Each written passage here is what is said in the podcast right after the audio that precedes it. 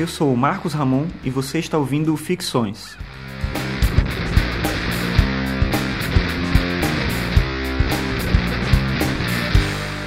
Esse é o episódio 24 e hoje eu vou falar sobre ciência.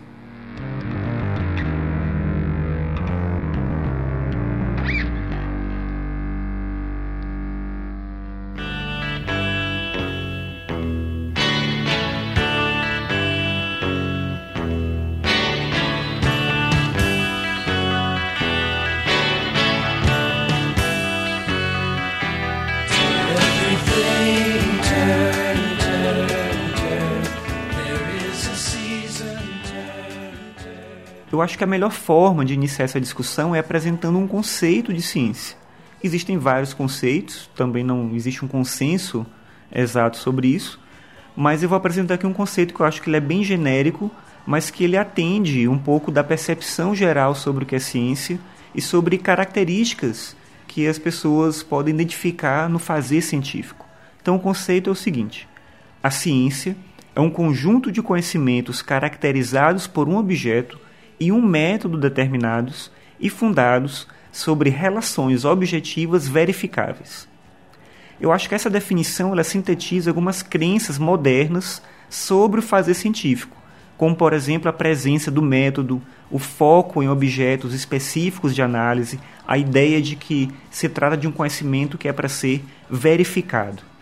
Mas tem uma construção lógica, meio que lógica e matemática, que está presente no método e na própria teoria científica e na defesa da ciência. E será que essa estrutura lógica ela reflete um pouco do que a própria realidade é, ou essa estrutura lógica ela é na verdade uma invenção, uma tentativa de criação de algo para além da própria realidade? Eu acho que o mais provável é que a gente aceita ou a gente acredita que a ciência é capaz de descrever, explicar e solucionar problemas do mundo real porque assim a vida fica mais fácil. É como se fosse mesmo uma crença. A gente confia na ciência e depende dessa crença porque a gente sabe que só ela pode sustentar a racionalidade do mundo previsível e manipulável que a gente quer que exista. A gente quer que o nosso mundo seja passível de descrição, que ele seja passível de controle. E a, a acreditar que a ciência pode fazer isso é uma forma de conforto.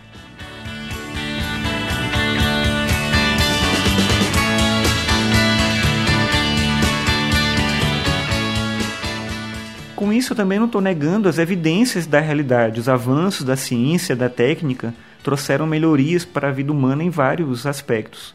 Então, a gente vive de maneira mais confortável que os nossos antepassados, a gente tem mais acesso à informação, mais acesso à cultura.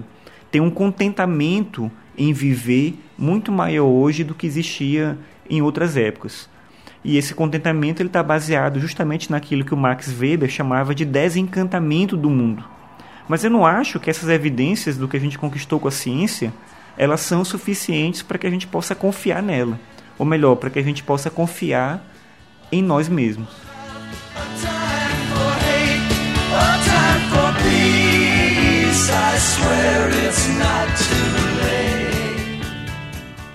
O filósofo Karl Popper escreveu que a verificação não basta para assegurar a verdade de uma teoria científica por exemplo, será que todos os dias o Sol vai nascer e vai se pôr? Será que a relação que a gente tem com a gravidade vai ser sempre a mesma?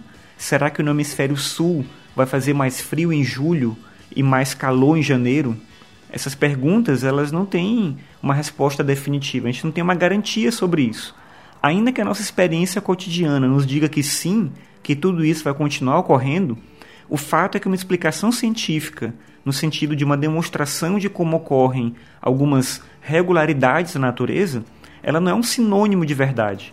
Por isso, Pope afirmava que uma boa teoria científica não é a que defende uma verdade, mas é aquela que é passível de ser falseada, mesmo que virtualmente.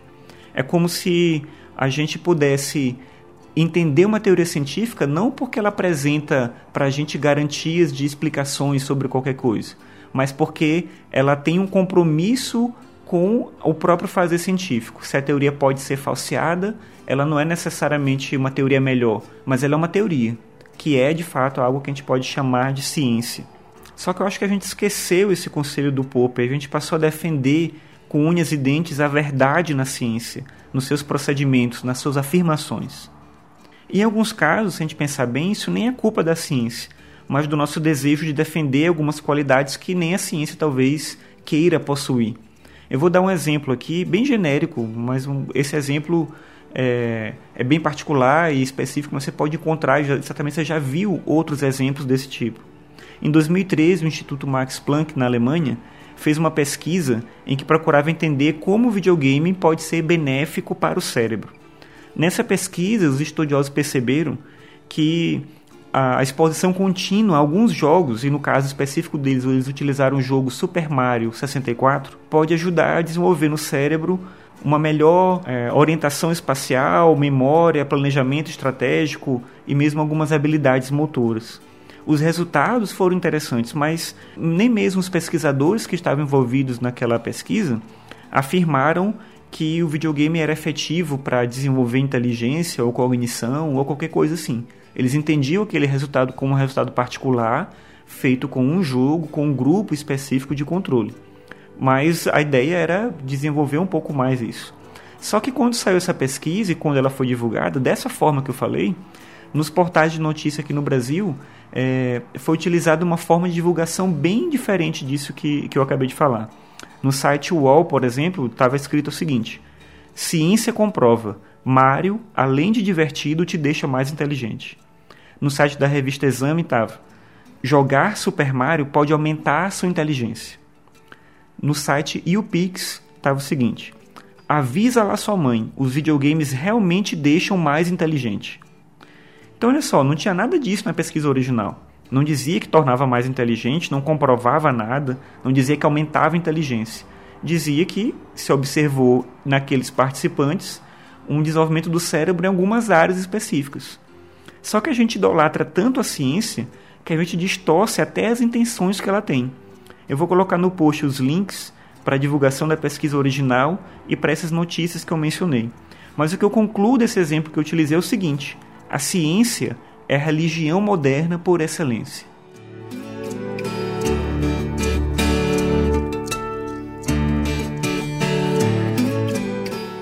Francis Bacon escreveu que a meta da ciência deve ser sempre o melhoramento da vida humana na Terra.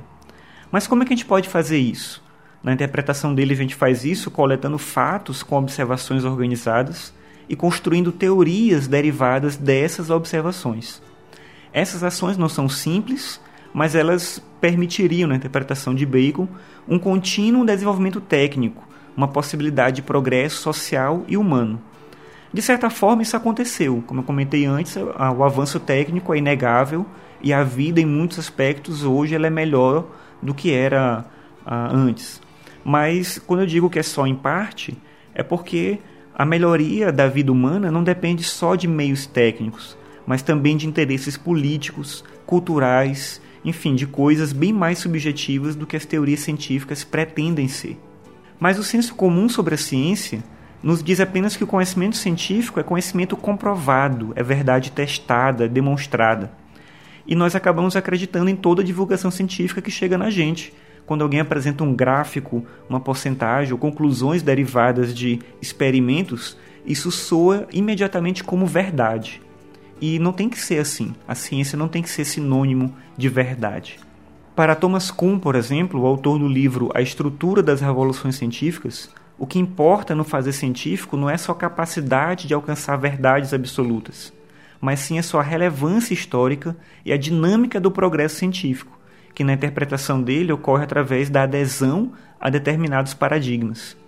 A teoria de Kuhn então significa que, de certa maneira, existe um momento de pré-ciência em que a gente não tem conhecimento sobre algo, uma área específica, a gente passa a ter um conhecimento sobre isso, então uma comunidade científica adere a uma explicação que é satisfatória naquele momento, mas depois disso, inevitavelmente, vai existir um momento de crise. E, juntamente com a crise, uma revolução, em que se vão procurar teorias novas para resolver determinados problemas internos na teoria e que, de certa forma, eliminam a viabilidade daquela teoria para aquela comunidade científica. E então surge uma nova ciência normal, que vai ser aceita por aquela comunidade. só que essa ciência normal nova, ela pode de novo ter uma nova crise, e então uma nova revolução, nova ciência, e assim a gente fica num processo contínuo. A ciência é esse processo em que a gente vai migrando de uma teoria para outra, quando a gente percebe que existem explicações que são mais satisfatórias, mais interessantes para determinados problemas. Mas isso não ocorre necessariamente porque a nova teoria é verdadeira e a antiga teoria é falsa. Um exemplo interessante disso é a teoria copernicana. Por muito tempo a gente viveu e conviveu com a ideia do sistema ptolomaico, em que a Terra está no centro do universo. A mudança dessa teoria para a teoria copernicana, em que o Sol está no centro do nosso sistema, ela não se dá necessariamente porque se descobre que a teoria do Copérnico é verdadeira, mas existem outros interesses no, em jogo aí. Por exemplo, é, a, a, explicação do Copérnico ela era extremamente mais simples e mais fácil de lidar. Ela também permitia uma reforma no calendário. De certa forma, também era uma, um interesse do momento da Revolução Científica de contestar determinados dogmas religiosos. Então, tem outras questões que fazem com que a gente mude de uma teoria para outra. Não necessariamente a verdade. Não é exatamente a verdade que move a ciência mas existem interesses políticos, culturais, sociais que determinam os encaminhamentos da ciência.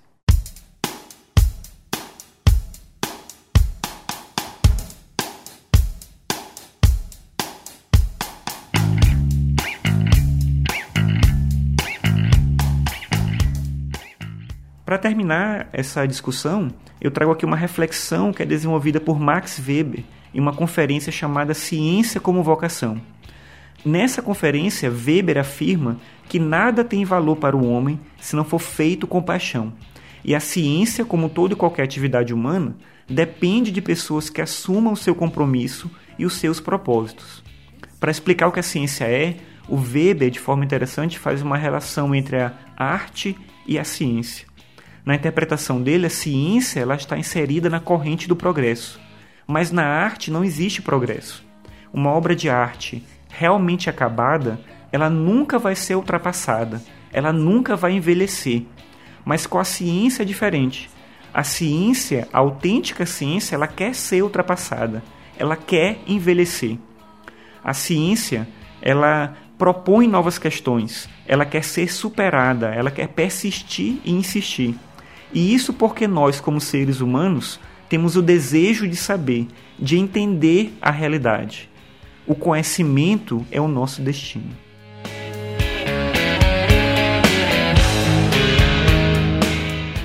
Obrigado por ouvir mais esse episódio. Você acabou de ouvir o episódio 24 sobre ciência.